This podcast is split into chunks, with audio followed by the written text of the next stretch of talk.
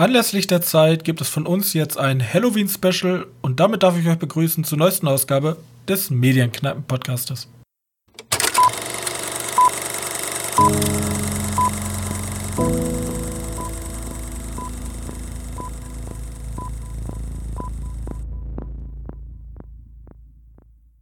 Hallo und herzlich willkommen zu einer neuen Ausgabe unseres kleinen Filmpodcastes. Und heute haben wir eine kleine Besonderheit, denn anlässlich der aktuellen Jahreszeit und des Feiertages, der in Amerika immer näher rückt, möchten wir ein Horror-Spezial zum Thema Horror machen. Mit dabei darf ich begrüßen meinen sehr geschätzten Mitpodcaster Johannes. Hallo. Ein Horror-Special zu Horror, krass. Ja. Ähm, gut. Gruselig. Richtig gruselig. Ja, wir haben natürlich ähm, euch 13, also jetzt sollen 13, aber es werden mehr werden, ja.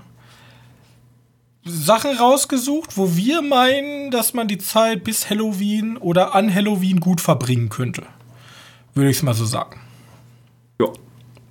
Ja, und dabei wollten wir jetzt nicht hingehen und sagen, hey, kennt ihr The Shining oder kennt ihr das Ding oder diese ganzen diese ganzen Leuchtturmfilme, die jeder eigentlich gesehen hat, ähm, sondern wollten euch mal so ein paar kleine Perlen rauspicken, so mittel bis klein, ja, die vielleicht noch nicht alle gesehen haben, um da mal ein bisschen Diversity reinzubringen.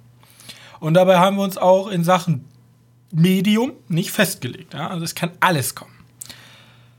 Auch wenn es verm vermehrt bei mir Auch- Filme und Serien sind. Auch wenn es vermehrt Film und Serien sind, aber ich habe da noch was. Gut.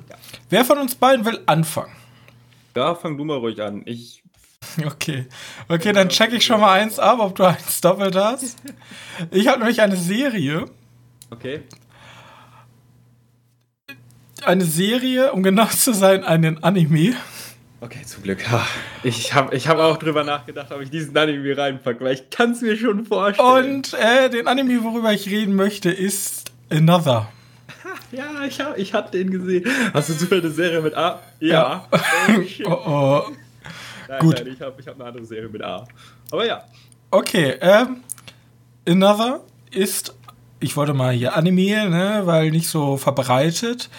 Ähm, worum geht's denn darin? Also, unsere Hauptprotagonistin in dem Anime kommt an eine neue Schule. Ich werde jetzt nicht die Namen vorlesen, weil japanisch und so. Und also sie ziehen halt um mit ihren Großeltern und dann kommt sie an eine neue Mittelschule und kommt da in eine spezielle Klasse, die Klasse 3-3. Und in dieser Klasse lernt sie ein Mädchen kennen, eine Mitschülerin. Okay, den Namen kann ich aussprechen, Mai Misaki. Und die Mitschüler reagieren aber nicht so ganz auf sie. Weil äh, die Mitschüler glauben, dass ein Fluch auf dieser Klasse liegt. Denn es gibt immer ein, eine Person, die eigentlich schon verstorben ist, die es aber selber nicht weiß. Und solange diese Person existiert auf der Welt, passieren ganz schlimme Sachen mit Angehörigen, die mit dieser Person in Berührung kommen. Aber nur Und mit ich- dieser Klasse halt, ne? Ja, Also, nur in dieser verfluchten Klasse. Und die einzige Möglichkeit, diesen Fluch zu durchbrechen, ist tatsächlich, diesen Another, den anderen, wie er genannt wird, auch zu töten. So. ich und- dachte, der erreicht einfach, wenn man den nicht komplett nicht beachtet. Ja, das Problem ist, der andere weiß gar nicht, dass er. Also die, die Person, die eigentlich schon tot ist, aber wieder auf der Welt ist, die weiß nicht, dass sie tot war. So, ja. Sie kriegt halt nicht mit. Und deswegen ist der ein, also sie müssen, sie müssen die, den Fluch brechen, indem sie die Person umbringen. Ja, das Zitat. Und die Frage ist natürlich, wer ist diese Person? Und so entwickelt sich so eine Art, ja nicht Krimi, so eine, so eine Verfolgungsjagd nach, wer könnte diese Person sein? Und auf dem Weg dahin, theoretisch ein normaler Schulalltag, bloß, dass dieser Schulalltag immer getrübt ist von sehr, sehr, sehr brutalen Morden. Oder Missgeschicken, ja. sagen, sagen wir es so, er ist sehr, sehr blutig, fast schon, also fast schon Gore. Und ist einfach so, also Gewalt in Anime ist jetzt nicht die Seltenheit, bloß dieses Thema Horror ist halt eigentlich super selten, wenn man das mit den ganzen Standardsachen, die so jede, jedes Jahr rauskommen. Und da ist ähm, Horror sehr, sehr selten. Ich habe jetzt bei mir auch noch mal extra vermerkt, ich hätte auch anstatt dessen Elfenlied oder Helsing nehmen können. Aus zwei sehr, sehr empfehlenswerte Horror-Anime, bloß der macht es halt so gut. Der hat so eine straightforward Story, die ist nach einer Staffel abgeschlossen. Sagen wir so, das Ende, das triggert mich ein bisschen, aber das ähm, hat andere Gründe. Ähm, sehr, sehr interessant ist übrigens, Fun Fact, in Japan gab es eine Realverfilmung davon, der ist nie irgendwo anders ausgestrahlt worden. Also mittlerweile kann sein, dass der irgendwie Director-to-DVD in Englisch gibt. Aber der ist der neunt erfolgreichste Film in Japan. Stand 2012. Echt? Ja. Uh, ja, gut, also. mit Und basiert auch, also basiert auch auf einem Roman, dieser ganze Anime. Ist also nicht so selbst erfunden, sondern ist ein relativ beliebter Roman in Japan. Okay. Ah, der Film ist aber daraus entstanden, dass der Anime ja schon relativ Genau. erfolgreich war. Ja. Der ist ja, ist ja jetzt nicht so. Also sagen wir, unter Anime-Fans ist der nicht ganz unbekannt. Äh, Aber auch nicht bekannt. aber auch nicht der bekannteste, nein. Vor allem, weil er auch nur wieder eine Staffel hat und das ist ja bei Animes tatsächlich mal was, was gar nicht so häufig vorkommt. Ja, vor allem, also so, es ist halt nicht vergleichbar mit einem One Piece oder diese ganzen, die jeder eigentlich auf der Welt kennt. Und selbst bei Anime-Fans, also richtig Hardcore-Fans, die haben den wahrscheinlich gesehen, aber die werden sich jetzt nicht aktiv daran erinnern. Was eigentlich traurig ist. Vor allem, weil er zu diesen Horrorwerken relativ human ist. Also normal, da kommen jetzt nicht irgendwie riesige Monster aus irgendwelchen Schränken raus, die einfach Stadt zerstören oder so. Ähm, der ist relativ klein gehalten für ein Anime. Weißt du, da Genau. ist kein Dia Dimensionssprung oder Leute, die fliegen und Er ist halt nicht dieses Over the Top und er nimmt sich da, also er nimmt sich schon ernst, was bei dem macht, weil die Ernstigkeit geht ganz oft halt verloren, weil viele Horror-Animes in Anführungszeichen relativ schnell auch in diese Comedy-Serie äh, abdriften dann. ja. Und der macht das gar nicht. Der hat die ganze Zeit so eine, der hat auch immer so, ja, diese typischen Tropes, halt so eine Spieluhr im Hintergrund, die dann läuft, etc., etc. Aber der, der schafft halt so eine schöne Grundstimmung. Ja, schafft, würde äh, ich ja. so unterschreiben. Problem ist, den gibt's halt gefühlt nirgendwo, oder? Ähm, ja, den gibt's halt actually nirgendwo. Also, man kann ihn sich, glaube ich, bei Proxa, ein sehr großes Portal, kann man sich den auf Englisch angucken. Ja. Ähm, ja gut, soll ich weitermachen? Du kannst weitermachen. Another, okay. Äh, ich nehme einen, den du vielleicht haben könntest. Ich hoffe aber einfach nicht, weil der so mit der letzten, also den letzten Jahren Sound muted. wurde Sound fast so mein resumed. Lieblingsfilm gehört. Ähm, und zwar die Rede ist von The Wailing. Uh, nee, den habe ich gar nicht auf dem Schirm gehabt. Ja, auf dem Schirm gehabt, ne?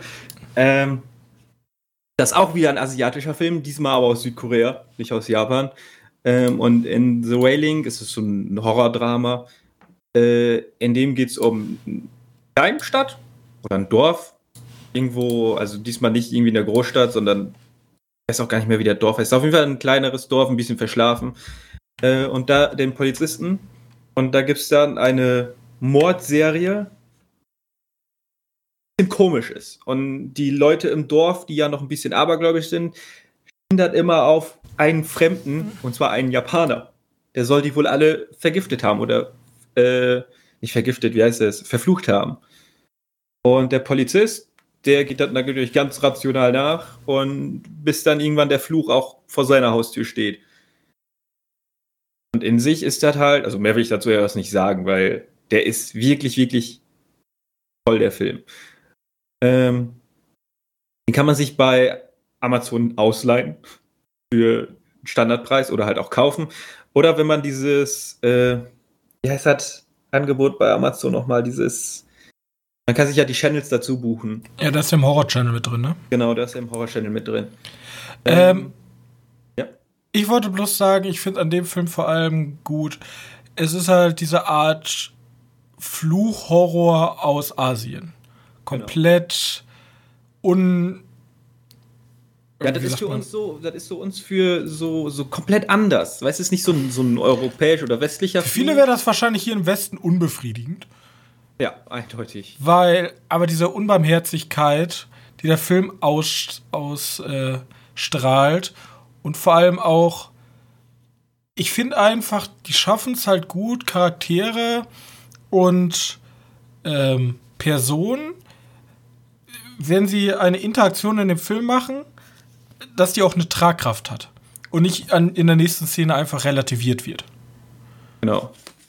So. Hier ist auch nochmal interessant, weil, weil ich höre immer ganz viel Kritik davon, dass der, der, äh, der Polizist, also unsere Hauptrolle, dass der irgendwie so tollpatschig ist und deswegen die ganze Spannung daraus genommen wird. Das ist halt nur am Anfang so, aber das ist so eine extreme Abwärtsspirale und das ist wirklich richtig, der Film wird von, von einem, so einer noch eher leichten Stimmung am Anfang und die ist gar nicht so leicht aber weil der, weil der, weil der Polizist halt so ein bisschen, ja, ein bisschen naiv ist, äh, wird er halt ganz zum Schluss irgendwie extrem heftig, hart und ja, kann man auf jeden Fall schon, schon ein Horror-Drama nennen und verwendet nicht nur eine Art von Horror-Trope, also so ein nicht nur so ein, so ein Cursed-Horror, sondern geht auch noch irgendwie so ein bisschen in Zombie-Horror rein, in Exorzismus, in fast in jegliche Arten von Horror. Ja, und vor allem die fremde Kultur dabei ist halt auch nochmal ein i-Tüpfelchen. Vor ja. allem für uns Westler, weil dieses Schamanentum, wie das da dargestellt wird, ist einfach Zucker. Genau. Einfach toll. Da gab es mal so einen ähnlichen Versuch auf Netflix, da habe ich jetzt aber auch wieder den Namen vergessen. Der kam leider nicht ganz daran, aber der hat es wenigstens auch versucht. Ähm, aber der Film auf jeden Fall in, in jeglichen Belangen der Empfehlung. Und immer noch viel zu unbekannt, meiner Meinung nach. Ja. Ich äh, sag bloß, wir mussten knapp 150 Kilometer fahren, um den Film überhaupt in einem sehr, sehr, sehr, sehr, sehr kleinen Kino gucken zu können. Ja, ich. das Kino war aber süß. Ich fand super. Das Kino war süß, ohne, ohne Frage. Ich finde es auch witzig, der Film hat tatsächlich 51 Millionen eingespielt und hat 8 Millionen gekostet. Also ein Erfolg. 8 Millionen hat der nur gekostet. Ja. Der sieht halt wirklich gut aus. Uiuiui, das ist echt günstig gewesen. Ah, ich meine 8 Millionen US-Dollar. Ich weiß jetzt nicht, wie ne, Währungswechsel Korea und so. Aber für 8 Millionen? Also. Ey, da, sieht, der sieht wirklich, wirklich gut aus dafür.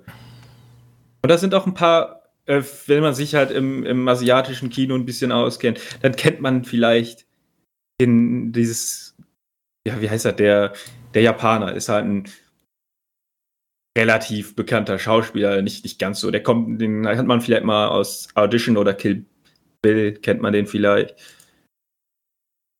Er macht bei in mehreren Filmen, ist aber immer nur so eine kleine Nebenrolle. Deswegen, äh, vielleicht, wer sich da mit dem japanischen Kino auskennt, hat ihn vielleicht schon mal gesehen. Auch wenn dieser Film halt südkoreanisch ist. Ähm, okay. Okay.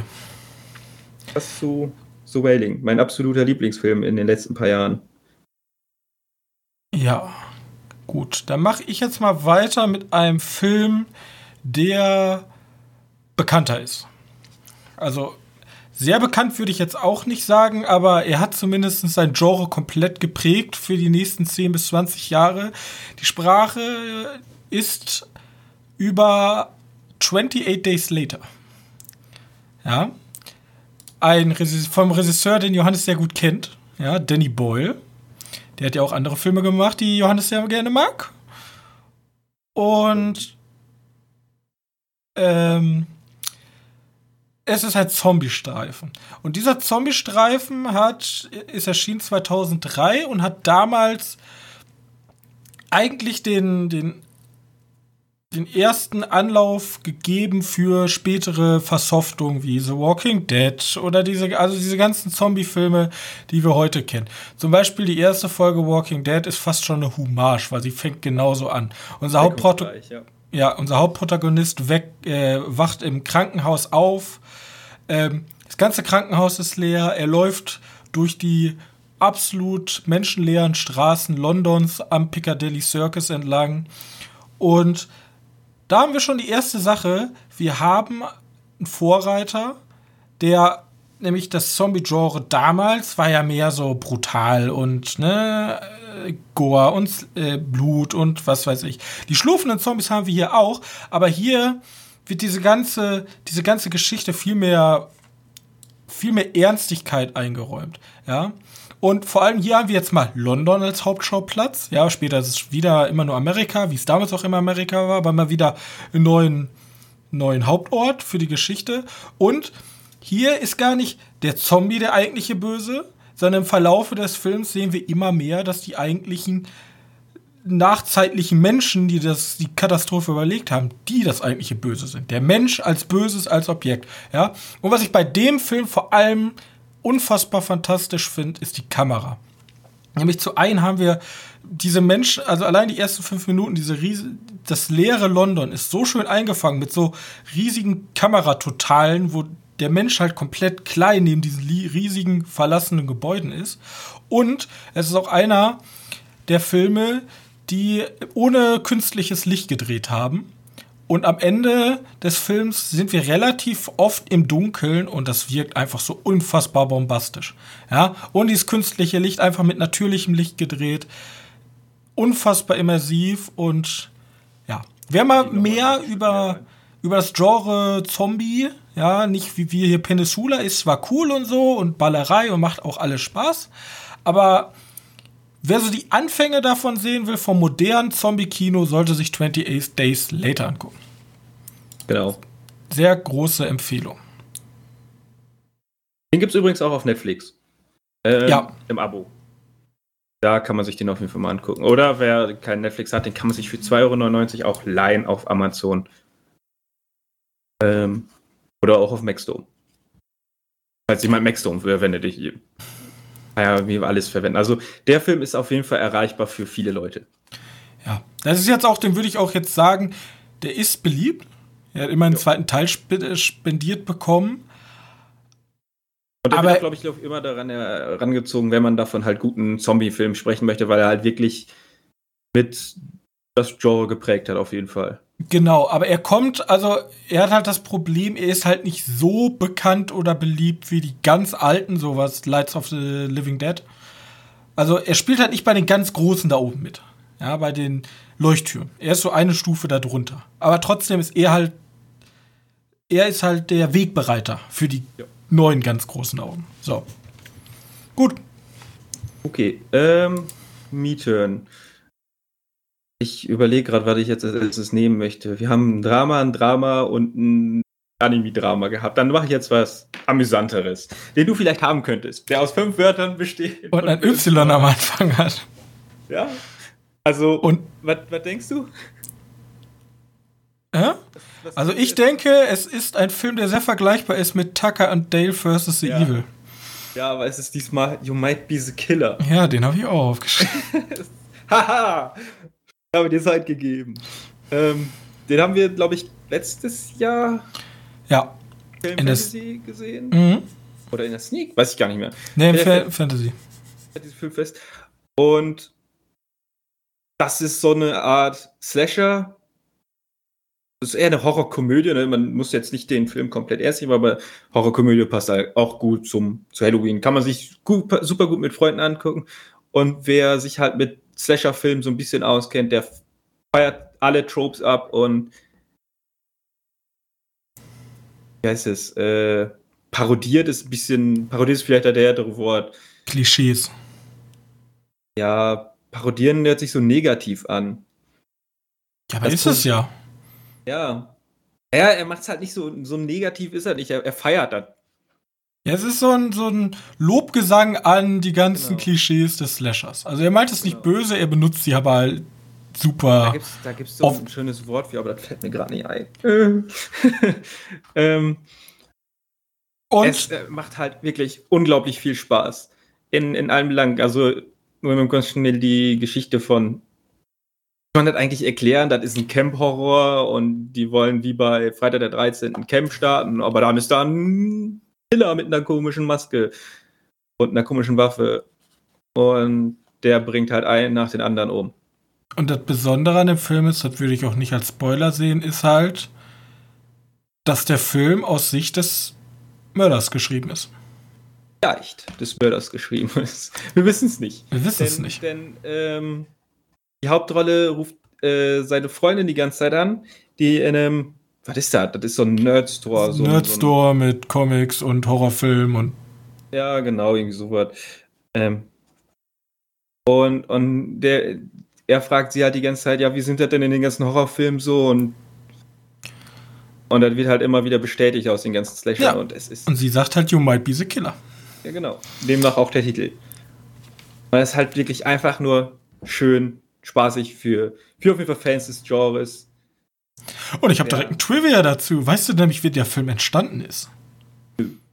Der Film, der ist nämlich von zwei Regisseuren, um genau zu sein, ich habe es rausgesucht. Ähm,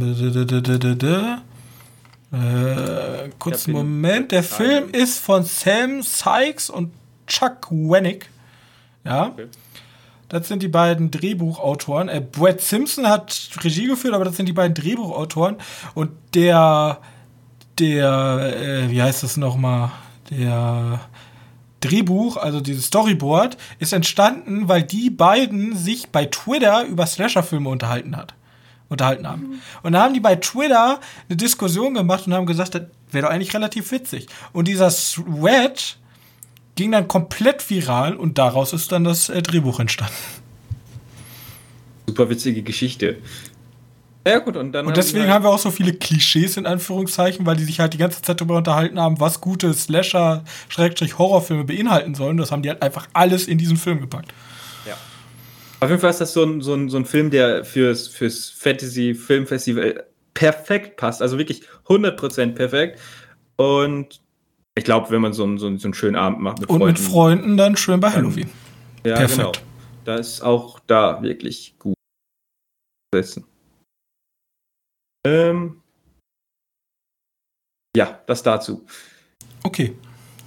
Kann man schneller abhalten, weil da wird man halt einfach so viel spoilern. Einzige, was man, was man da so wissen möchte, was mich damals ein bisschen aufgeregt hat, er spoilert mitten im Film Jacob's Ladder. Also wer Jacob's Ladder noch nicht gesehen hat zu dem Zeitpunkt, so wie ich, und sich die ganze Zeit gedacht hat, ah, den, das bewahre ich mir wie so eine Praline auf, und dann den Film guckt und dann halt einfach gespoilert wird, denkt man sich so, scheiße. Naja, gut, das ist nur so angemerkt. Kann sein, dass ihr noch welche Filme spoilern, aber bei Jacob's Ladder habe ich es mir gemerkt. Gut. Ähm, dann mache ich jetzt mal den Film, den du schon weißt, da dran kommen wird. Ich habe nämlich mit dir am Wochenende noch geguckt. Candyman. Ja, können wir sozusagen direkt streichen für den nächsten Podcast. Äh, Besprechung. Ähm, Candyman. Super interessanter Film. Perle des 90er Horrorkinos. Ja. Ich wusste damals nicht, ich habe mich ein bisschen, ich bin ja in den 90er, habe ich ja noch keine Horrorfilme geguckt. Da war ich gerade ein Jahr alt. Und auf jeden Fall, ähm, damals wurden Horrorfilme noch komplett zerschnitten. Also Jugendschutz, da wurde einfach alles, da gab es keine gut, also da gab es gute Horrorfilme, aber wir waren sehr eingeschränkt in Deutschland. Und auf jeden Fall Candyman ist, glaube ich, als einziger Film als R-Rated-Fassung sogar ungeschnitten zu uns gekommen. Ja, die Szene, wo der Psychiater zerlegt wird, ist super brutal gewesen in Deutschland, in den anderen Ländern nicht. Auf jeden Fall, bei Candyman haben wir einen guten alten Horrorfilm der 90er Jahre. Es fängt schon an, so, so, ein, so ein Chor und so eine schöne Kamerafahrt. Und das ist Nummer eins, was ich schon an dem gut finde. Ich finde halt einfach musikalische Untermalung und generell die, die Prämisse mit dem, mit dem ähm, Szenario Sozialbau, nämlich er spielt größtenteils in so einer Sozialbaugegend, ist einfach, ha- haben wir das schon mal so in, also in letzter Zeit in anderen Horrorfilmen, hab Sozialbau und so, also diese komplett heruntergekommen, also heruntergekommene Gebäude, ja, zuhauf, aber ähnlich mal bei Don't Breathe, hier diese ähm, heruntergekommenen Gegenden in Amerika, aber hier ähm, damals noch komplett frisch. Zusätzlich haben wir dann noch ähm, das Storygerüst von Clive Barker, wahrscheinlich super bekannter äh, Horrorautor, am bekanntesten wahrscheinlich auch durch seine äh, durch Hellraiser. Und ich finde, der Film macht vieles richtig. Der Film benutzt Jumpscares. Aber die Jumpscares sind nicht, die ballert der nicht raus und einfach immer billige Effekthascherei, sondern es gibt zum Beispiel eine Szene, wo der Mann ins Bett springt, ja. Da, die ist halt irgendwie, die funktioniert einfach gut. Das ist ein typischer klassischer Jumpscare, aber die sind halt gut punktuell in dem ganzen Film schön verteilt. Und deswegen funktioniert er gut. Dann noch als Leitmotiv bei der Geschichte, es geht halt um diesen, um diesen Mythos des Candymans, ein schwarzer, großer Hühne, der auf einer, der eine Hand fehlt und stattdessen hat er einen Haken. Und er wurde damals ganz, ganz heftig gequält. Damals, ähm, wo ähm, die Welt noch wesentlich rassistischer war. Und so gilt die Legende, wenn man fünfmal in den Spiegel Candyman ruft, dann erscheint er und bringt einen um. Und dieser Mythos wird dann halt von einer Doktorandin sozusagen ins Lächerliche gezogen, würde ich mal sagen. Und deswegen wohl oder übel. Ist ein bisschen hart, aber ja, ist ein bisschen hart, aber sie glaubt halt nicht an ihn. Ja, genau. Und der Candyman kann halt nur überleben, solange dieser Mythos auch in diesem Ghetto-Viertel umgeht. Und deswegen erscheint er ihr und macht sozusagen ihr Leben zur absoluten Hölle. Ja. Ja. Und dabei finde ich, der Film schafft es auch wieder. Wir haben jetzt beim Candyman einfach so eine gepitchte, dunkle Stimme. Ja, der redet immer so ganz, ganz böse. Und der Candyman ist jetzt auch keine komplexe Figur, aber ich schaff, der schafft es halt durch diese punktuell gesetzten Jumpscares, durch enorm brutale Slasher-Parts, ja die eigentlich gar nicht aktiv gezeigt werden. Also diese eigentliche Zerstörung des Körpers wird gar nicht so aktiv gezeigt. Bloß das Endresultat, das, was dann in den Köpfen der Zuschauer vorgeht, ist halt so, er ist halt ein ganzes Zimmer einfach blutbesudelt. So, und da liegen einfach Fleischfetzen überall rum. Und das ist halt so, Jumpscares, Slasher-Part und dieses, dieser Mythos in dieser doch bedrohlich wirkenden Sozialbaugegend mit diesen dreckigen Gängen und zerstörten Wohnungen führt einfach zu einem unfassbar immersiven Film und den kann ich einfach nur jedem ans Herz legen. Ja. Er ist auf jeden Fall auch ein bisschen vor seiner Zeit gewesen. Ja. Ähm. Und wir kriegen ja nicht umsonst einen Candyman, wahrscheinlich jetzt nächstes Jahr dann im Kino. Ja, genau. Das ist dann ein, Reboot oder eine, oder eine Fortsetzung, weißt du das? Ich glaube, das ist einfach ein Reboot. Ja, oder man verwendet einfach wieder den. Ah, gut. Es gibt ja, es gibt ja drei, drei, äh, drei Fortsetzungen von Candymans Fluch, so wie der in Deutschen. Ja, aber heißt. Typischer Horrorfilm, der Qualität nimmt von Film zu Film immer weiter ab. Genau. Und der, der, der jetzt 2020 oder ich glaube nicht mehr, also dieses nächstes Jahr rauskommt, äh, der heißt auch wieder nur noch Candyman. Ich weiß gar nicht, beim neuen Candyman ist da der Re führt Regie Jordan Peele? Ich weiß, dass der tatsächlich damit meine, irgendwie involviert ist. Ich meine, der ist nur Produzent und Drehbuchautor. Okay. Weil. Eine Regisseurin. Ah ja, stimmt, hat es, hat es ja sogar gesagt. Weil das wäre, glaube ich, der, die perfekte Besetzung auch dafür. Weil dieses Leitmotiv ähm, tatsächlich ist im Original der Candyman weiß und hat lila Lippen und kommt nur ganz kurz, äh, ganz am Ende einmal kurz vor. Ähm, aber dieses Motiv des Candymans mit, den, mit dem Rassismus ist in dem Film gar nicht so hart vertreten. Dieses Grundmotiv Ghetto etc. steht zwar, aber da wird nicht so viel, so viel. Das ist halt nicht Holzhammermäßig, was ja auch nicht schlimm ist. Finde ich ja gut, wenn nichts Holzhammermäßig ist. Aber da ist mehr Potenzial und Viele machen sich vielleicht lustig, dass jetzt eine Neuaufführung von Candyman kommt, aber ich glaube, es könnte tatsächlich mit dem richtigen, richtigen Producer wie ein Jordan Peele eigentlich super interessant werden. Der ja schon gezeigt hat, dass er mit Get Out und Us ähm, super gesellschaftskritische Horrorfilme machen kann. Und ich finde, da ist das Horrorgenre mehr, mehr äh, gerne mehr davon. So. Ja. Gut. Ähm. Candyman. Candyman. Mal gucken. Ich muss immer überlegen, was ich nehme. Ob ich noch jemand nehmen muss, was passend zu dem Thema passt oder ob ich einen kompletten Stilbruch einfach mache. Und ich glaube, ich mache diesmal einfach einen kompletten Stilbruch. Ähm, denn ich habe eine Horrorserie, die vielleicht gar nicht so bekannt ist. Die gibt es auf Netflix. Und die kam dieses Jahr doch raus. Und ich wollte die einfach nur mal erwähnen, weil ich finde, im Gegensatz zu so einem Bug im Hill oder bleiben Männer, die ja wirklich die, die, zielen ja schon darauf ab, dass die gigantische, dass sie sehr auffallen. ist die Serie so ziemlich. Soll man sagen, ist ja unterm Radar. Die kommt auch aus Holland, also. Unter dem Radar. Genau. Aus den Niederlanden. Äh, die heißt Ares. So wie.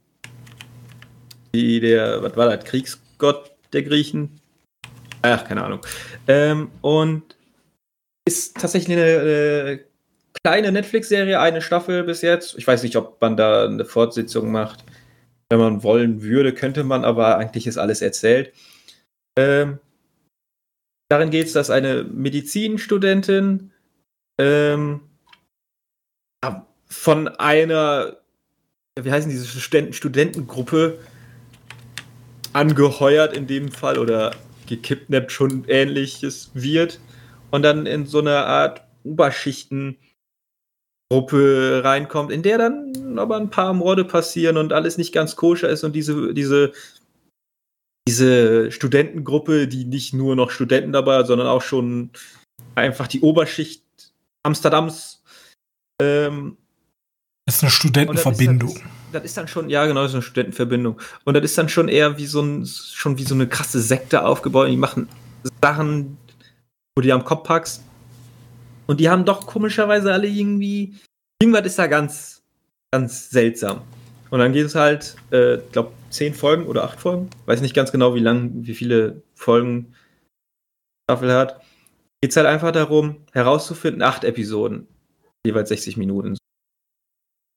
Gilt halt einfach nur herauszufinden, was, was machen die für eine, für eine, für eine Organisation ist und warum sie gerade ausgewählt wurde für diese Organisation. Wobei, das wird ziemlich schnell klar. Aber, aber dass sie noch irgendwelche Sachen im Hintergrund schlummern, dann wird da so eine, so eine kleine kultistische Bewegung raus und ja, eindeutig mal eine kleine Empfehlung, weil es halt eine komplett niederländische Serie und über die wird wirklich noch gar nicht gesprochen, weil ich ein bisschen schade finde, denn ich fand die wohl ganz amüsant. Wenn ich mir die Bilder auch so angucke, ähm, so von der reinen Inszenierung, sieht das auch sehr danach aus, wie sich vielleicht so Verschwörungstheoretiker so ein Freimaurer treffen oder so ein Illuminati wie. Ja, total. total und, ja. Und auch dieses, ja, die Elite da oben, die essen Kinder, um ewig zu leben. Also. Ja, ja so, sowas ist das. Eigentlich ist das wirklich die perfekte Serie für den, den, wie heißt? Ich hab's euch ja gesagt, Netflix hat's gezeigt, die zeigen die Wahrheit. Die zeigen die Wahrheit, ja. Ja.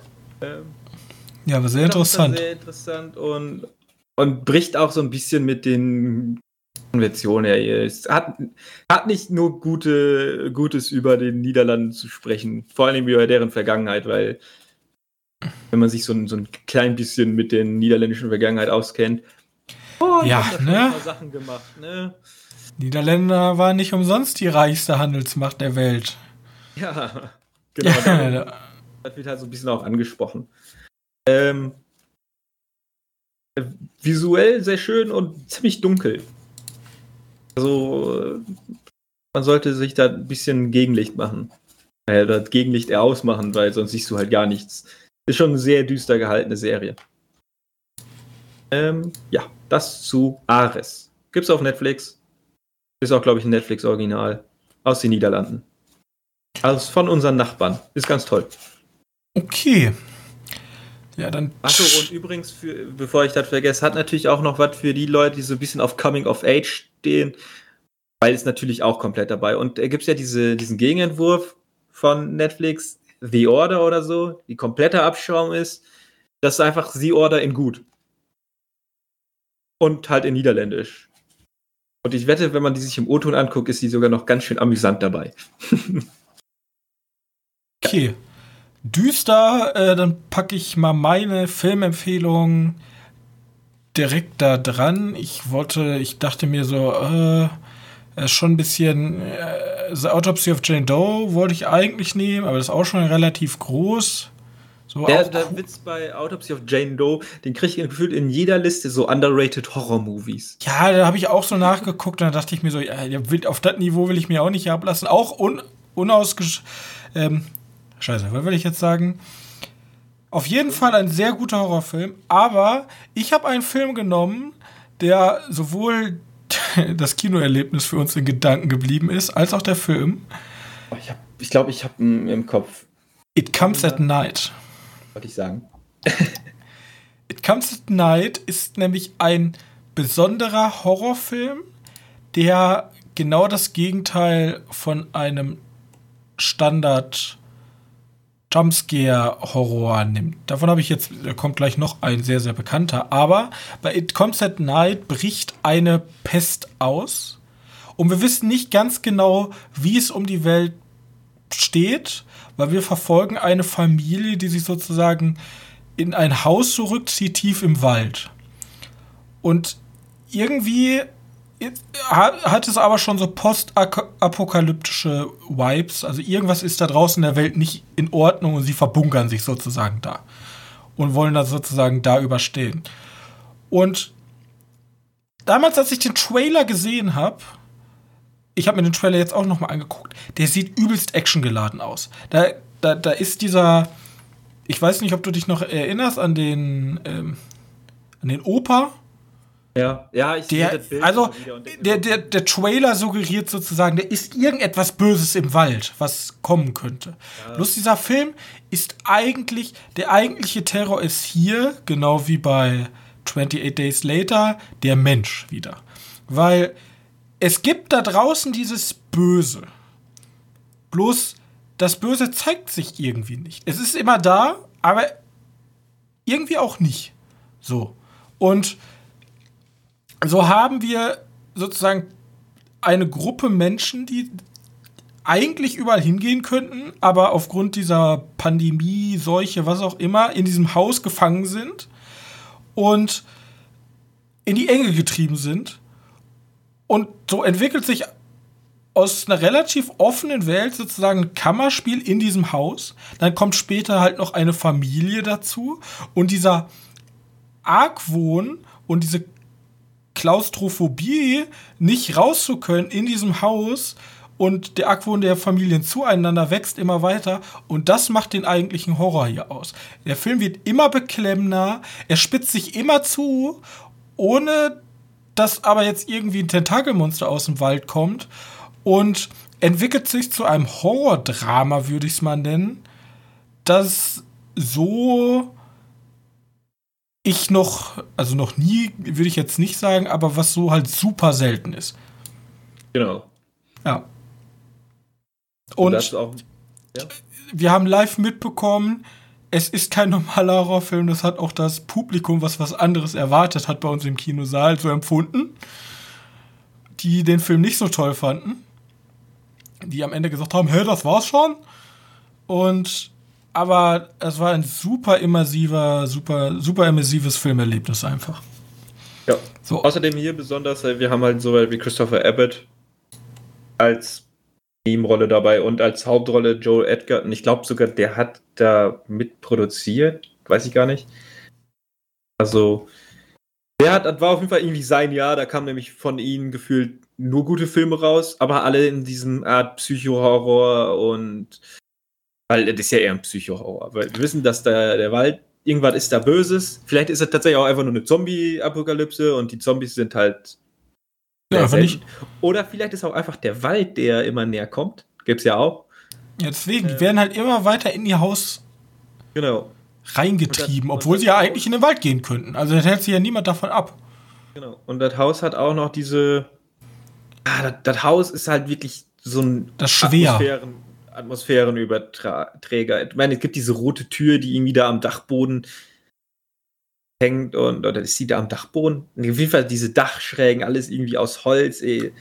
Alles dunkles Holz, alles. Genau. Es ist nicht immer Strom da, also läuft man ab und zu auch einfach mit so einer Gaslampe rum und es ist halt super beklemmend und das also das habe ich selten bei so einem Film. Vor allem, ich bin auch, ich habe ja diesen Trailer gesehen, wir sind da damals nach Essen gefahren und ich habe auch komplett was anderes erwartet und der Film hat mich ganz anders erwischt dann.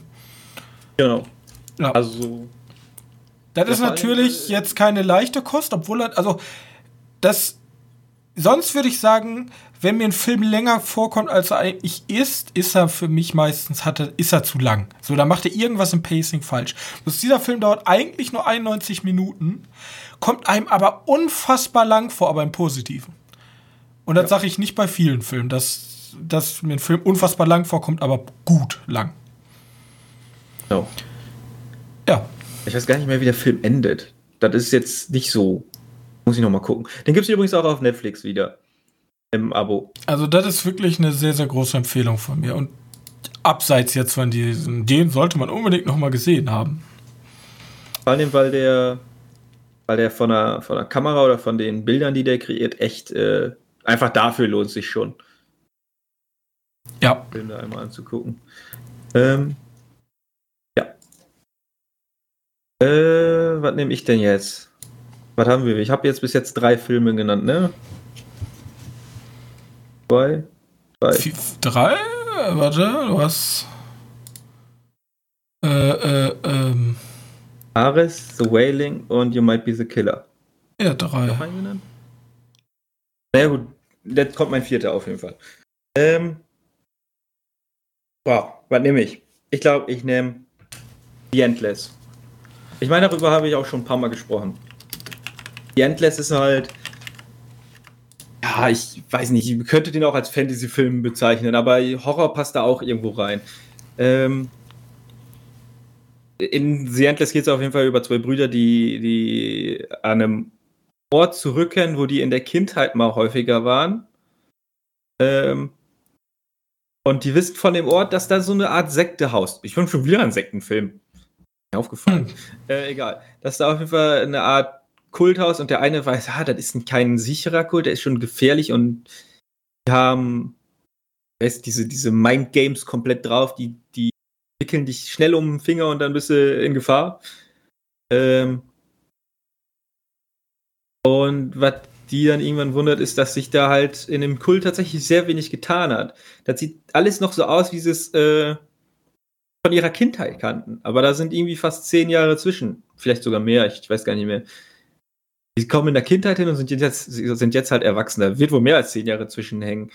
Ähm und dann finden die heraus, dass sich da nicht ganz normale Sachen, also dass da auch wieder irgendwas Übernatürliches ist, was da äh, über diesen Kult hängt. Am, am Nachthimmel sind auf einmal zwei Monde und, und so weiter. Das ist auf jeden Fall schon, geht schon in diese Cosmic Horror Richtung rein und der jetzt diesen Podcast etwas länger verfolgt hat, weiß, dass ich einfach komplett Lovecraft verflossen bin.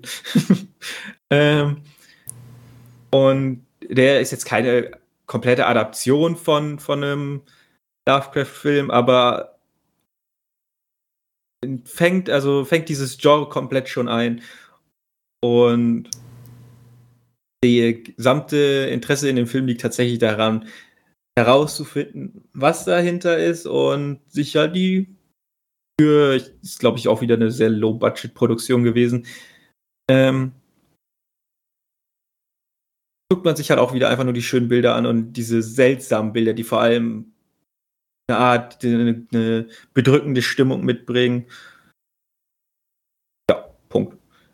Ähm, hast du The Endless eigentlich mal geguckt? Weil ich habe den gefühlt jetzt schon tausendmal empfohlen. Nein, er steht immer noch auf meiner Liste. Ich sehe immer nur dieses wunderschöne Plakat, was ich gerne hier hängen haben würde. Weil das sind die hm, beiden Brüder, die auf irgendwie so eine Art Dimensionsstrudel gucken.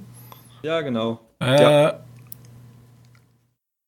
ja, ich will, ich will über den Film eigentlich nicht so viel verraten, weil diese, dieser gesamte Film, der lebt halt davon, dass du als äh, Zuschauer so ein bisschen miträtselst, was das sein kann. Ich kann nur eben kurz eine Szene, die halt die komplette Spannung äh, so ein bisschen in sich trägt.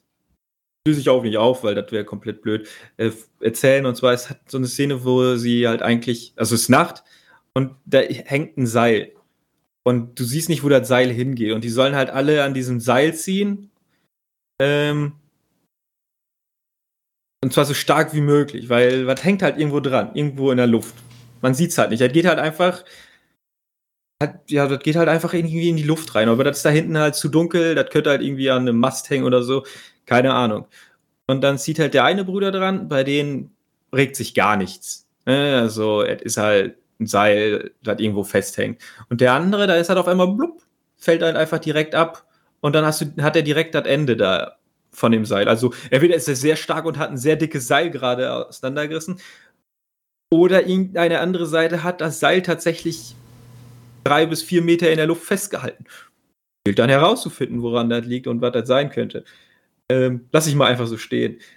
Äh, ist wirklich wunderschön und dieser Konflikt zwischen den Brüdern, der nachher entsteht, äh, ist natürlich auch ein Part der Geschichte, der gar nicht mal so uninteressant ist. War das ein sehr interessanter Konflikt. Und die beiden Leute, die du siehst, zumindest einer von den beiden, nee, tatsächlich sogar beide, äh, sind die beiden Regisseure. Ah ja, Film. stimmt, ja, ja, ja, da hatte ich sogar noch im Kopf. Ähm, und hier ist der Witz, sie sind halt überhaupt keine Brüder, aber das wird wohl passen. Von der, von der sie sich verhalten, passt das auch wie der Gesichtsausdruck von denen ist. Keine Ahnung. Irgendwie, irgendwie würden die wie, also wenn die sich selbst als Brüder vorstellen würden, würde ich denen das auf jeden Fall glauben. Die haben den gleichen Gesichtsausdruck. Also super Casting-Entscheidung, dass ihr euch selbst da einfach in die Hauptrollen gesetzt habt. Ähm, ja, sehr zu empfehlender Film. Na gut. Gibt's, gibt's auf Amazon, falls ihr noch nicht gesagt habt. Auch wieder im Abo auf Amazon Prime. Sonst muss man sich ausleihen. Dann ist mach. günstiger bei Google Play. Bei Google Play, okay. Wenn man es sich leihen muss, heißt das. Dann mache ich jetzt mal den harten Stilbruch. Kein und, Film, keine Serie. Und ich nehme einfach mal, es musste kommen, meine große Leidenschaft, ein Hörspiel. Ja, auch noch ein Hörspiel. namens äh, John Sinclair. Ist, also das Problem ist ja, John Sinclair ist eigentlich super bekannt. Zumindest in diesem Horror- Horror-Groschenroman-Segment. Ja, ist also basiert auch auf einem Roman von Helmut Relagert, alias Jason Dark. Und unter Jason Dark wird dann sozusagen eigentlich alles einfach veröffentlicht, so dass sozusagen die Synonym. Und ähm, ich will jetzt gar nicht über die Bücher reden, die sind halt echt mittelmäßig, würde ich es mal sagen. Ich möchte über das Hörbuch äh, äh, über das, das Hörspiel reden und nicht über das Hörbuch. Genau, habe ich mir extra mal notiert. Weil, was ist der Unterschied? Beim Hörbuch erzählt ein Erzähler und liest dann halt theoretisch ein Buch vor. Und ein Hörspiel ist halt mehrere Schauspieler und also mehrere Schauspieler, die verschiedene Rollen sprechen und zusätzlich noch Sound. Ähm, Sound, ja, das ist nicht unbedingt, aber, aber häufig. Also Soundeffekte. Das Soundeffekte. ist nicht, nicht Pflicht ja. für, für Hörspiele, aber manche haben es tatsächlich und das ist dann auch ganz cool. Ja, und hier sehr, sehr hochwertig und also wirklich ähm, wird ge gemacht von der Bastei Löwen. Früher gab es auch noch schon mal ein äh, John Sinclair Hörspiel. Das, sind die Al das ist die alte Serie vom Tonstudio Braun. Ich rede hier aber über die von der, der neuen, die Bastei Löwe. Und äh, worum geht's? Wir haben einen Geisterjäger namens John Sinclair. Der ist auserwählt worden. Der trägt nämlich das Kreuz und das Kreuz kann er mittels einer Formel anrufen, um so böse Dämonen und seine Gegensacher zu besiegen. Und wer sind seine Gegensacher? Die Gegensacher sind meistens so typische religiöse halt religiöse Bösewichte, zum Beispiel Lucifer als der Teufel oder Lilith eher aus dem östlichen Raum, eine böse Göttin oder der schwarze Tod als der Sensenmann. Und gegen diese Gegenspieler, also dieses Übernatürliche, kämpft er halt mit verschiedenen ähm, Mitgliedern. Er arbeitet nämlich für Scotland Yard, also er ist Engländer, obwohl es eine deutsche Serie ist und. Ist ja häufig so. Ja, es ist immer so. Und ähm, ja, sagen wir es so, da sind Vampire mit MGs. Also das alles nimmt sich alles auch nicht so ernst. Bloß, es ist schon relativ brutal, würde ich schon sagen. Bloß die Geschichten sind natürlich sehr groschenromanmäßig, was aber trotzdem keinen Abbruch tut, das schön genüsslich. Ich mache es häufig bei der Autofahrt oder beim Einschlafen oder wenn ich gerade nichts zu tun habe. Da kann man sich schön, schöne John Sinclair Folge anhören. Da geht's dann, das ist auch immer so unterteilt, er löst dann halt in jeder Folge so einen Fall und insgesamt hängt das dann irgendwie so zusammen. So eine, wie so, eine fortlaufende Geschichte und immer so viele kleine Kapitel. Ja. Auf jeden Fall kann man sich, wenn man Spotify-Abo oder so hat oder bei Audible oder was weiß ich, irgendwo bei den ganzen. Hörspielsachen, kann man sich das gerne mal anhören. Ähm, wunderschön. Ja, richtig. Also mein absolutes Lieblings-Horror-Hörspiel. Und Trivia dazu, weil wir ja ein Kino-Film-Podcast, Serien. Es gibt tatsächlich einen Kinofilm und eine Serie dazu. Ja. Es gibt eine Serie. Es gibt also sogar eine. Es, Film wusste ich, aber. Ja, es gibt, es gibt sogar Comics. Aber sagen wir es so, die Comics sind schon eingestellt, genau wie die Serie und der Film, weil sagen wir mal Hiobs Botschaft Nummer 1, sowohl die Serie als auch der Film wurden von RTL produziert. okay. ähm, das Problem ist, der Film heißt Die Dämonenhochzeit, dauert 90 Minuten und ist bei Kritikern. Also das Problem ist zum einen, was mich sehr trifft, ist, der Film ähm, nimmt einfach irgendwelche Charaktere komplett raus. Also der hält sich nicht so sehr an seine Vorlage, was ja für viele schon Todkriterium ist. Für mich nicht. Bloß das Problem ist, es ist halt super Trash. Also nicht Trash im negativen Sinne, aber es ist halt, ist halt so ein Trash-Film. Ne? Also die Effekte sind halt sehr, also sind jetzt, haben nicht so viel Budget gehabt. Und ja, ist wahrscheinlich das, das, Problem, was man bei Büchern und Romanverfilmungen immer hat. Man hat da halt eine andere Sicht ja. drauf und ich hoffe ja immer noch, Netflix nimmt sich der ganzen Sache an, die schwimmen ja in Geld und einfach mal ein bisschen Geld drauf werfen. Dann wird das auch sehr, sehr cool, ja. Sieht man ja an anderen Romanvorlagen. Spuk im Hillhaus. da kann ich gleich auch einen schönen Übergang zu setzen. So. Aber jetzt kommt noch was krasseres. Es gab auch eine Serie und die Serie wurde produziert, also in Auftrag von RTL wurde sie von einem österreichischen Filmstudio produziert. Ja. Und Endermole heißen die. Das ist so ein internationaler Bla. Und jetzt kommt das Allerwitzigste. Also die gehörten den, Ö also die Österreicher gehörten Endermall und Endermall ist so ein riesiger Fernsehkonglomerat Welt, ne? Und RTL hat aber selber gesagt, dass die nicht zufrieden sind mit der Qualität der Serie. Ja. Und dann ist Endermall aber hingekommen und hat die erpresst.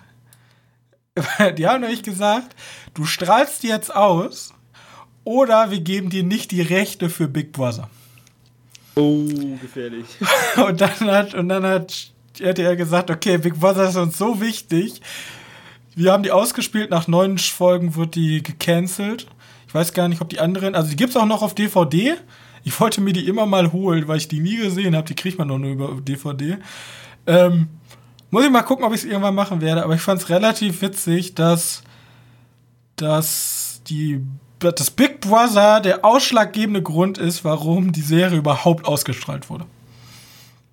Ja, gut. Das Problem bei dem Netflix, denn deiner gewünschten Netflix-Adaption ist, ist, dass die Serie oder diese Hörspielserie, ja, äh, dass sie tatsächlich nur in Deutschland oder in der Dachregion halt relativ bekannt ist. Ja, aber Spuk im Hillhaus? Ja, ist ein super bekannter Roman, ich weiß wohl. Aber hier, äh, wie heißt es? Ähm, äh, unsere Vorzeigeserie aus Deutschland. Die Amis stehen auch auf Dark deutschen oder? Shit. Dark. Dark. Ja, die Amis stehen auch auf ah, deutschen okay. Shit. Du meinst aber, es gibt ja, also wie gesagt, Netflix ist ja äh, sehr interessiert darin, die Zielgruppen auch in ein, einzelnen Ländern einfach abzuholen. Ja, so eine gut produzierte meinst, Horrorserie, Horror ist doch jetzt eh momentan eine geile Shit. Ja, nimm nur mal eine deutsche. Aber dann lassen sie es auch von deutschen Studio machen. Ja, also von, solange es nicht von RTL kommt, dann habe ich eigentlich kein Problem mit. Na gut, vielleicht könnte es ja noch was werden. Übrigens, der Pilot, äh, der Pilot hatte 3 Millionen Zuschauer, 16% Marktanteil. Also so kacke war das gar nicht. Bis sie dann gesehen haben, wie kacke die Serie aussieht. Dann, dann wollte keiner mehr sehen. Dann wurde auch abgesetzt. Aber bis dahin war cool. Also, John Sinclair, ich glaube, ich sehe da. Vor allem die Geschichten, die sind halt Groschenromanmäßig, aber so ein, so ein ich würde mich, schon, würd mich schon mit so einer Blumhaus-Production zufrieden geben. Bin ich ja. ehrlich. Einfach für mein Fanherz. Aber was ist, wenn die sich denken, wir machen die neue? der neue Roman ist ja vor kurzem einer rausgekommen, den fanden wir alle nicht so toll, weil der so komisch ist. Entweder haben wir den, haben wir den. Äh, Johannes, oder? Es gab, es gab fünf, es gab, also allein von der Buchserie gab es fünf Auflagen, also fünf verschiedene. Also die sind durch alles, die haben Comics, Serien, Film, da gab es alles drüber, da wurde vieles wieder gecancelt, dann wieder vieles. Es gibt die Classics, es gibt das Normal, es gab die, die alten sind wieder neu aufgelegt von Tonstudio Braun. Also John Sinclair ist ein sehr volatiles Franchise. Da passiert super viel, die pro probieren super viel auf, aber super viel ist auch echt scheiße. Und das Einzige, was mir ja auch persönlich nur gefallen hat, ist das Hörspiel und dann einfach als Serie. Da nimmt man sich so die Key vor. Es gibt immer so, so Folgen, da merkt man, okay, das sind die Hauptfolgen. Kennt man ja auch bei, bei so Sitcoms. Es gibt immer so Sitcom-Folgen, wo man sich so denkt, okay, das ist die Hauptfolge der Staffel. Und genau das gleiche gibt es auch bei dem Hörspiel. Und das muss man einfach dann als Serie umsetzen. Einfach so einzelne Fälle. Du kannst ja so, so, so ein. Ja, wie, wie John Sinclair halt ist. Der löst halt pro Folge einen so einen krassen Fall. So, Punkt. Und insgesamt gibt es dann so eine große Überstory drüber und am Ende gibt es dann Finalkampf gegen, keine Ahnung, den Tod. Ein bisschen Den wie Fringe. Ja, damals. ja, genau. Case, Case of the Week und dann ein bisschen. Da war aber auch nur die erste Staffel geil. Ja. Ich weiß nicht, die zweite. Gib mir die erste Staffel von Fringe als äh, Sinclair. So. Ja. Einfach nur den Hauptcharakter austauschen.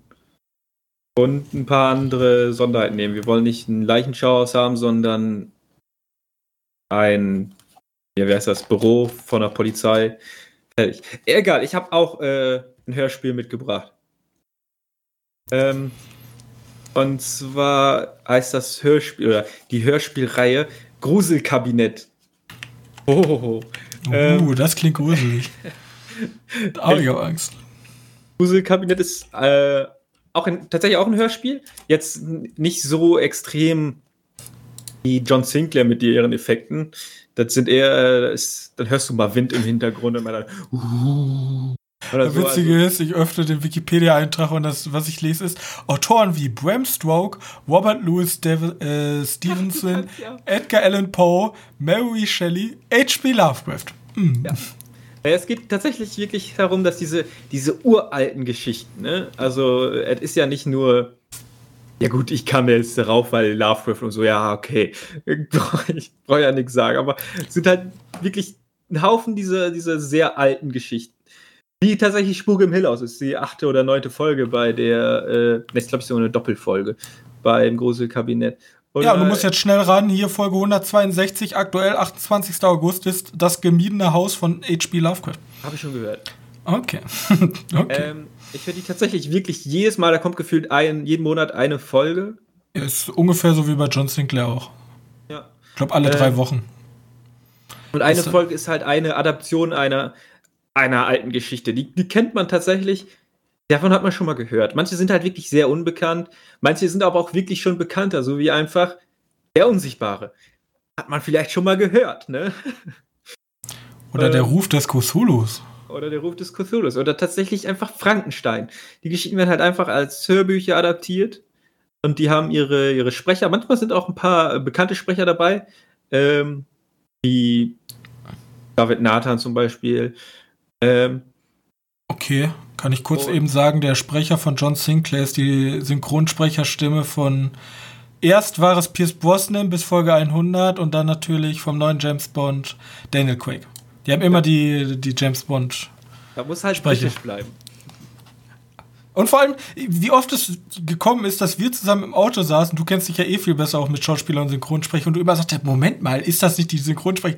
Also John Sinclair, Ja, alle bekannten Leute, also wirklich alle. Synchronsprecher, ja. Ja. Ähm, auf jeden Fall, das ist hier eine sehr. Du, es gibt ja diese John Sinclair-Folgen, die ziemlich äh, einzeln funktionieren. Manche funktionieren auch überhaupt nicht alleine, da musst du die Vorfolgen gehört haben. Aber hier ist es tatsächlich so, dass jede Folge neue Charaktere, weil halt wirklich immer eine einzelne Geschichte ist. Und wer so einen, so einen kleinen Grusel mal haben möchte, dauern halt zwei Stunden. Genau, wie lange die dauern. Vielleicht dauert auch nur eine Stunde oder ein bisschen länger. Ich, ich höre die immer, wenn ich mit meinen Hunden eine Runde laufe. oder, oder wenn ich irgendwo hinfahre mit Auto. Ich muss ja ein bisschen weiter manchmal. Ähm, obwohl, nee, du musst ja auch relativ weit. Da, da, da kann man schon mal sich eine ganze Folge durchhören. Da kann man sich dann auch mal anhören und behaupten, ja, ich habe Edgar Allan Poe, der Rabe, gelesen, auch wenn du nur das Hörspiel gehört hast. Aber da sind die ganzen alten, alten Meilensteine der Horror, Science Fiction und ja, Mystery-Literatur drin. Ähm, lohnt sich auf jeden Fall mal anzugucken. Und die gibt es gefühlt auch bei jedem, äh, was ist das, Hörspielanbieter, Audible, Spotify gibt es hier auf jeden Fall und die gängigen halt. Ähm, irgendwelche Wünsche, die du, was du mal hören möchtest, ich wette, die gibt's. Die muss halt nur schon. Der Glöckner von Notre Dame. Ja, gut, jetzt müsste ich da durch 180 Folgen durch, durchklicken. Wahrscheinlich, irgendwo. Äh, ah, ich habe schon gefunden. Jo, gibt's. Ja, okay. Folge. Ja. Äh, scheiße, das habe ich wieder verloren. Ja, 28. Folge 28, 29. Doppelfolge. Ja. Ja, cool. Ja, wenn es die bekannteren sind, sind das sogar manchmal wirklich Doppelfolgen. Also, jetzt habt ihr einmal ein Original, ja, von Jason Dark, der da sein Universe, das John, John Sinclair ist ja nicht Cinematic, sondern wie nennt sich das? Spieluniversum, keine Ahnung. Heretic Universe und ähm, die Klassiker der Horrorliteratur. Genau.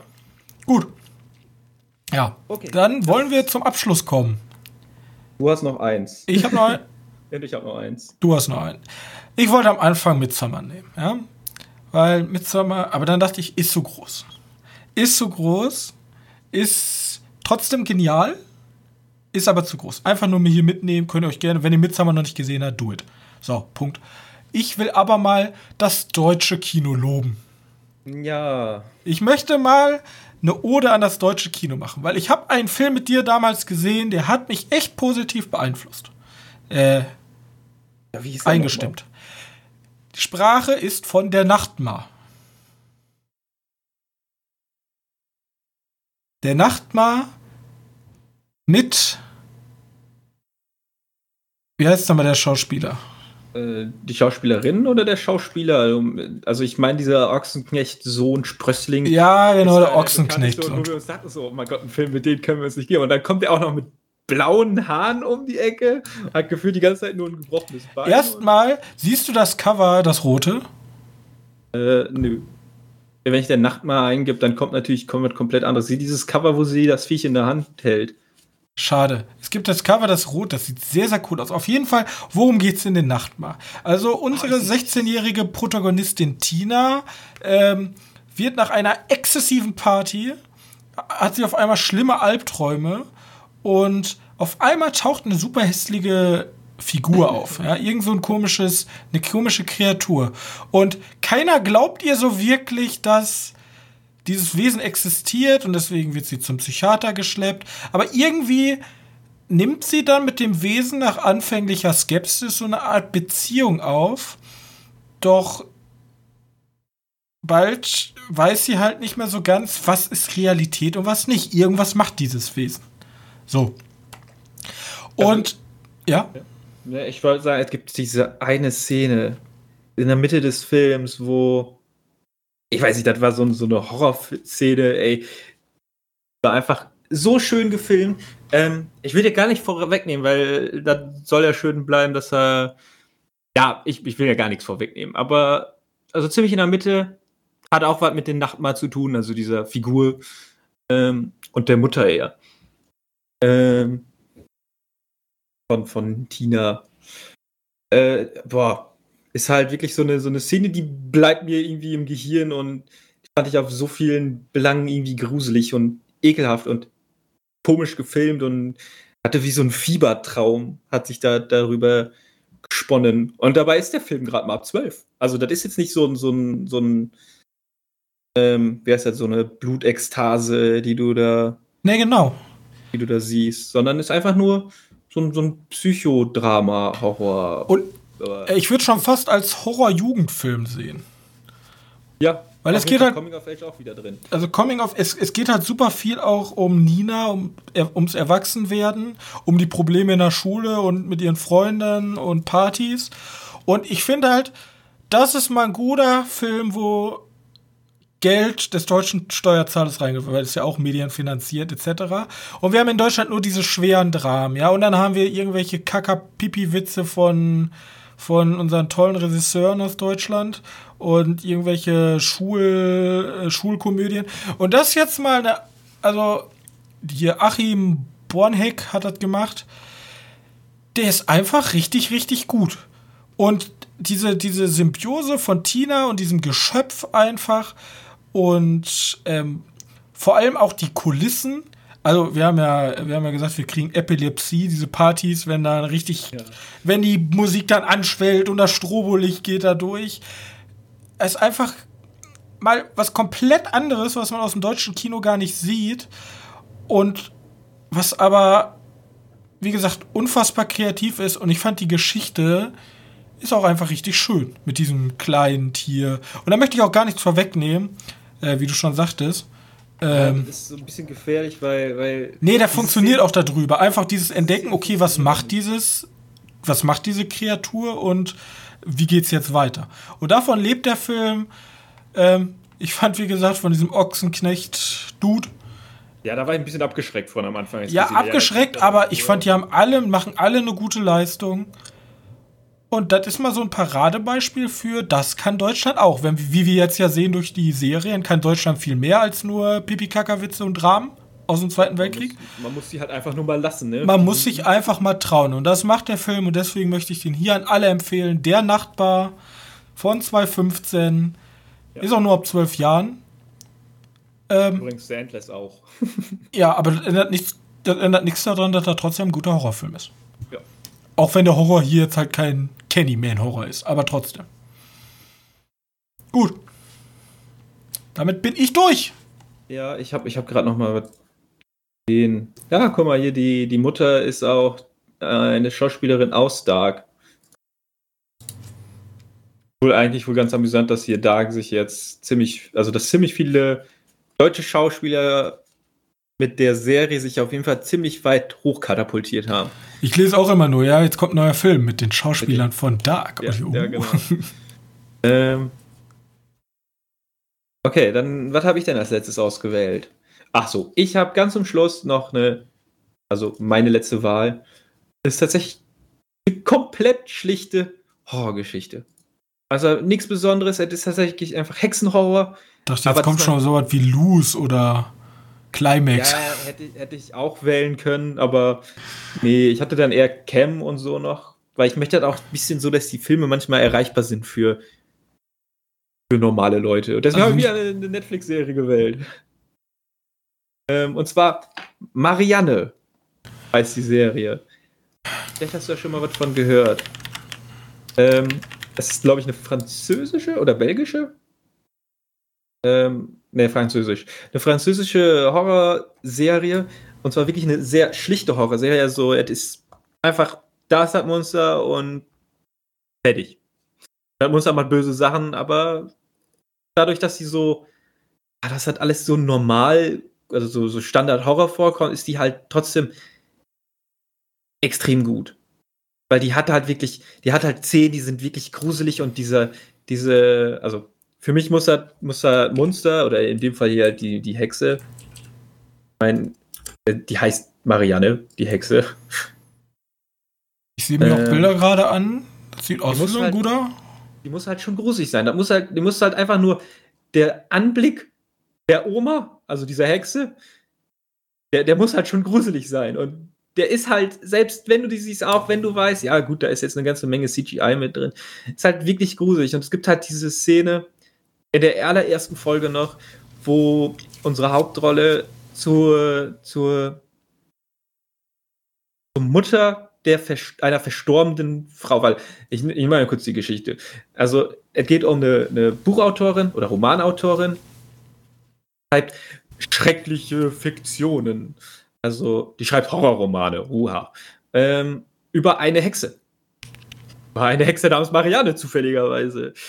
Ähm, und irgendwann kommt halt eine Freundin aus ihrer alten Heimatstadt und die sagt, ja, ich habe hier krasse Albträume und so ein Scheiß und du musst mir helfen. Und dann bringt die sich um. Einfach so. Also okay. die hängt sich sozusagen, die gibt gerade, wie nennt man das, wenn du in, die sitzt in Paris, gibt gerade hier Unterschriften und äh, so, so ein Treffen, so eine Lesung mit den Fans, ne, für, für einen neuen Roman und bringt sich dann halt vor ihren Augen um. Hängt sich in diesem, diesem Raum auf. Das ist so ein höherer Raum und die springt einfach sozusagen, oder? Oder fällt die einfach runter? Ich weiß nicht, entweder hängt die sich auf oder die springt einfach und fällt zu Tode. Ähm, ist jetzt auch schon wieder ein bisschen her, dass ich die geguckt habe. Äh, aber daraufhin fährt sie halt in ihre Heimatstadt mit, mit ihrer Verlegerin oder so. Auf jeden Fall mit einer Freundin, die auch irgendwie beruflich da engagiert ist, die übrigens der traurigste Charakter in der ganzen Serie ist, weil die nur für einen Killcount da ist. Ähm, fährt damit auf jeden Fall rein, um die Mutter zu, zu besuchen, von der, die sich halt selbst umgebracht hat. Und die Mutter ist halt, ja, diese gruselige Frau. Wenn man sich so ein paar Bilder anguckt, also siehst du so eine ältere Frau, die so ganz gruselig Ja, die ist, äh, die ist der Hexe. Ja, genau. Die, die guckt auch wirklich, wirklich, wirklich gruselig. Und da gibt es dann so eine Szene, wo sie bei denen halt zu Hause sitzen, die einfach nur schlimm ist. Die ist in allen Belangen ist schlimm. Du kannst nicht auf der Leinwand oder auf deinem Bildschirm. Also ein bisschen vergleichbar mit Stephen Kings S, die Szene mit der aus dem zweiten Teil. Ja, genau. Es ist, es ist tatsächlich sehr vergleichbar, ja. Nur, nur irgendwie finde ich die hier besser. Okay, okay, ja. Ähm, bei Stephen King hat die, also, also Stephen King, bei S war das ja so, dass die, dass die in dem Trailer verwendet wurde. Und und danach war halt, äh, ja, danach war die irgendwie ausgelutscht, weil du hast ja alles gesehen von der Serie, äh, von, von der Szene. Und dann, warte, die hat im Film, glaube ich, nochmal so einen schönen Kniff, ne, weil man dann zum ersten Mal die komplett, egal. Äh, ja, hier funktioniert sie auf jeden Fall auch sehr gut, aber, aber ohne wirklichen Monsterhorror. Also zu die, in dieser Szene. Und dann mhm. kommt halt wirklich Monsterhorror dazu mit der Hexe, weil die sieht halt wirklich gruselig aus. Ich kann nicht sagen, die hat so ein, die hat so ein, ah, ich weiß Unmenschlich. Nicht, du hast, du hast diese, du hast diesen Blick von der Oma, ne? Die so die Augen so weit offen hat und so ein Grinsen drin hat. Und, und an diesem Blick, weil äh, die Schauspielerin ist halt wirklich perfekt. Also, wenn das meine Oma wäre, GG, also Horror. Ähm, dann ja, ja, der Horror äh, bei solchen Sachen verbreitet sich ja meistens, weil diese Charaktere Mimiken und Sachen machen, die eigentlich un ja, die untypisch sind, die eigentlich niemand macht. Ja. Und du kannst die Person deswegen auch nicht ganz einschätzen und deswegen. Ja, auf jeden Fall stellt sich dann bei der, der guten Hauptrolle, ich weiß nicht, wie sie heißt, stellt sich heraus, dass ihr Roman eine, ja, sozusagen die ganzen Anlässe, Anlässe für diese Morde und für diese gefährlichen Taten gibt. Also sie schreibt sozusagen ihre eigene Horrorgeschichte, die sie dann auch noch durchleben muss. Und deswegen ist, deswegen, ja, versucht sie halt mit ihren, mit ihren Schreiben der, der Hexe, die, die Marianne halt, sie auszutricksen. Ja, genau, einen Strich durch die Rechnung machen. Aber sie ist halt doch irgendwie noch besser, weil sie so ein paar Mind-Games machen. Sehr ähm, interessant, hatte ich gar nicht auf dem Schirm. Ja, ist so eine, so eine, ist auch wirklich wieder ein bisschen untergegangen. Ist halt auch französisch, ne? Also, die erlauben sich halt auch ein bisschen nackte Haut zu zeigen. Auch von alten Menschen, wo man es ja gar nicht sehen möchte. Aber. hey, hey, hey, kein Old-Shaming. Ja, aber das will man wirklich nicht so gern.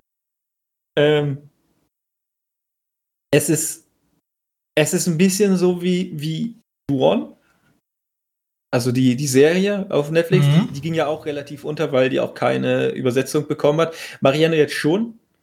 Ähm, aber ich würde die auf jeden Fall so ziemlich gleich aufsetzen mit der Serie. Die fand ich auch relativ gut. Okay. Die, die ja jetzt vor kurzem rauskam. Ähm, sag mich, ob man davon noch eine zweite Staffel produzieren wird, weil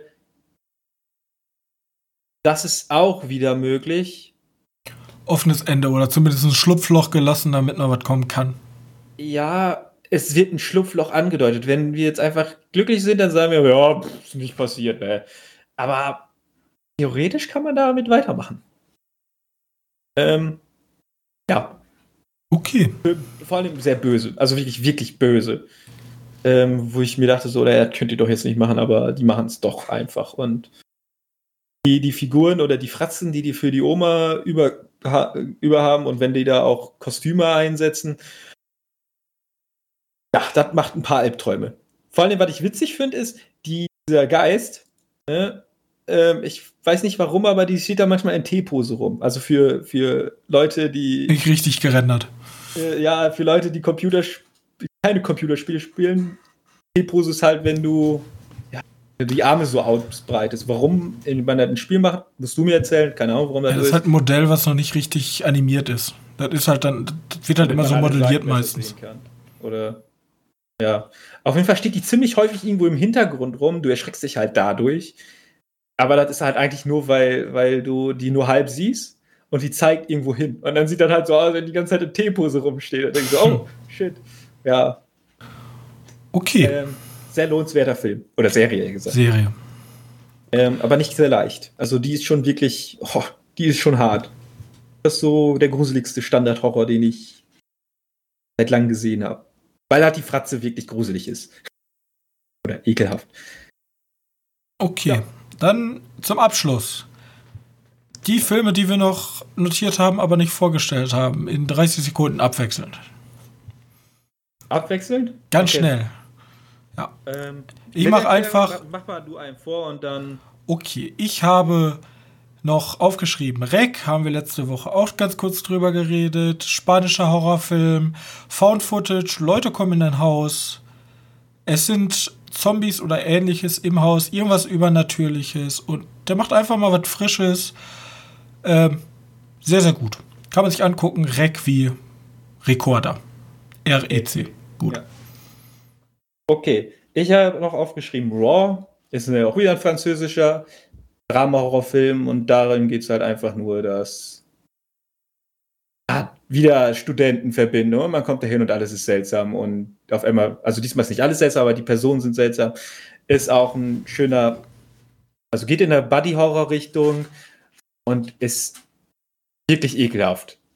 Aber auf eine andere Art. Okay. Ähm, ich habe noch aufgeschrieben The Decent, weit verbreiteter Horrorfilm, aber äh, das ist so ein Film, den kann man sich immer, glaube ich, an Halloween angucken super klaustrophobisch. Es gehen mehrere Frauen zu einer Klettertour in eine nicht erforschte Höhle. Es verschließt sich der Eingang. Auf einmal stellt sich heraus, oh shit, hier unten lebt ja noch was. Und so ent entwickelt sich halt ein absoluter Lebenskampf in klaustrophobischen engen Gängen. Und guckt euch die europäische Version an, die ist nämlich noch ein bisschen unbarmherziger. Ach so, ja, okay. Ähm, ich habe noch Personal Shopper aufgeschrieben. Ist eher oh. ein Geisterfilm oder ein Drama, aber kann, passt ja auch irgendwie in Horror, das mit Kristen Stewart. Äh, geht darum, dass sie ein, eine Art Medium ist und ihr Bruder ist verstorben und jetzt ist sie so die ganze Zeit so ein bisschen, ja, wie heißt das, ein bisschen kaputt mit der, vom, vom Verstand her und versucht mit ihrem Bruder Kontakt aufzunehmen. Gleichzeitig passiert noch ein Mordfall. Okay. Und ich habe als allerletztes, weil ich es einfach cool fand und du wahrscheinlich auch sehr, äh, den neuen Suspiria von. Amazon ist, glaube ich, auch super unter dem Radar eigentlich geflogen. Spricht heute auch keiner mehr, sich in keiner einzigen Liste. Ähm, spielt in einer super interessanten Zeit. Berlin damals noch getrennt oder würde ich sagen kurz nach dem Krieg, 60er Jahre, spielt ähm, in Berlin. Und es geht um eine ähm, Schülerin, die von weiter her kommt und in einer ähm, Ballettschule gerne beim Berli Berliner Ballett tanzen möchte. Und dann stellt sich schnell heraus, in diesem in dieser Ballettschule für Mädchen ist aber irgendwas komisches. Sind es Hexen? Ist es ein übernatürlicher Kult? Man weiß es nicht. Ist ein sehr langer Film, besteht aus mehreren Akten, aber unfassbar immersiv, unfassbar kreativ von den Kulissen her. Große Empfehlung von mir und wahrscheinlich auch von dir. Ja, eindeutig. Ähm, ich habe noch zwei Sachen. Kann ich ganz schnell einmal kurz. Einmal habe ich Cam, auch wieder Netflix Horror. Ähm, ich glaube aber diesmal eingekauft. Also nicht von Netflix selbst, äh, für manche stört sich ja daran. Ähm, ist halt einfach, geht halt über ein Camgirl. Kennt man vielleicht, das sind freizügige Twitch-Streamerinnen. ähm, Und ihr Account wird irgendwie gehackt, aber nicht von einem, einem, einem Hacker halt an sich, sondern von sich selbst. Also von jemandem, der tatsächlich eins zu eins so aussieht wie sie, aber nicht sie ist. Ähm, und die versaut irgendwie dadurch ihr Leben so ein bisschen. Äh, und die versucht halt dagegen vorzugehen. Ist halt auch eher so auf so eine Psycho-Horror-Ebene. Und ist halt ordentlich interessant, weil sie sich tatsächlich Hilfe holen möchte von, von ihren Fans. Aber die Fans halt eher auf andere Sachen aus sind. weil M-Girls ist ja halt eher so eine andere Geschichte. Kann man sich auf jeden Fall mal ordentlich angucken. Und die letzte Empfehlung ist wieder kein, kein herkömmlicher Film oder Serie, sondern ist tatsächlich ein YouTube-Kanal. Ähm, Habe ich, glaube ich, auch mal kurz angesprochen. Das ist Crypt TV heißt der. Und die machen immer so kurze Horrorgeschichten. Horror, Horrorvideos äh, mit eigenen kreierten Monster und oder kurz, ja, so, ja, wie gesagt, ganz kurze Geschichten, 13 Minuten so und ähm, machen die Masken alles so selbst und die haben ein paar richtig gruselige Horrorideen dabei. Kann man sich auf jeden Fall mal gerne angucken. Und YouTube kostet ja nichts. Crypt TV. Ja, kann ich einfach mal unten verlinken dann. Ja, genau. Okay. Ja, ich hoffe, da haben wir genug äh, Stoff geliefert, was man sich dann an Halloween oder auch bis dahin noch angucken kann. Oder äh, für uns ist die Horrorzeit eigentlich nie vorbei. Wir können uns immer Horrorfilme angucken. Aber natürlich jetzt äh, vermehrt. Gut, dann machen wir den Sack zu. Ich bedanke mich, dass ihr bis jetzt dran geblieben seid. Es wäre sehr schön, wenn ihr uns noch eine nette 5-Sterne-Bewertung bei iTunes, also Apple Podcast oder Google Podcast geben könntet. Ähm, gerne auch bei anderen Anbietern eure Wahl, auch gerne mit einer kleinen Review darunter. Das hilft uns sehr, dass andere Leute auf unseren Podcast aufmerksam werden und viel mehr Leute mit uns gemeinsam über Film und Serien diskutieren können. Außerdem könnt ihr uns gerne eine Hörer-E-Mail schreiben. Die E-Mails sind immer unten verlinkt, genau wie irgendwelche wichtigen Links, zum Beispiel jetzt TripTV, die wir dann unten reinpacken. Und ich hoffe, ihr habt eine angenehme, gruselige Zeit jetzt und wir sehen uns dann nächste Woche wieder. Bis dahin und tschüss. Tschüss.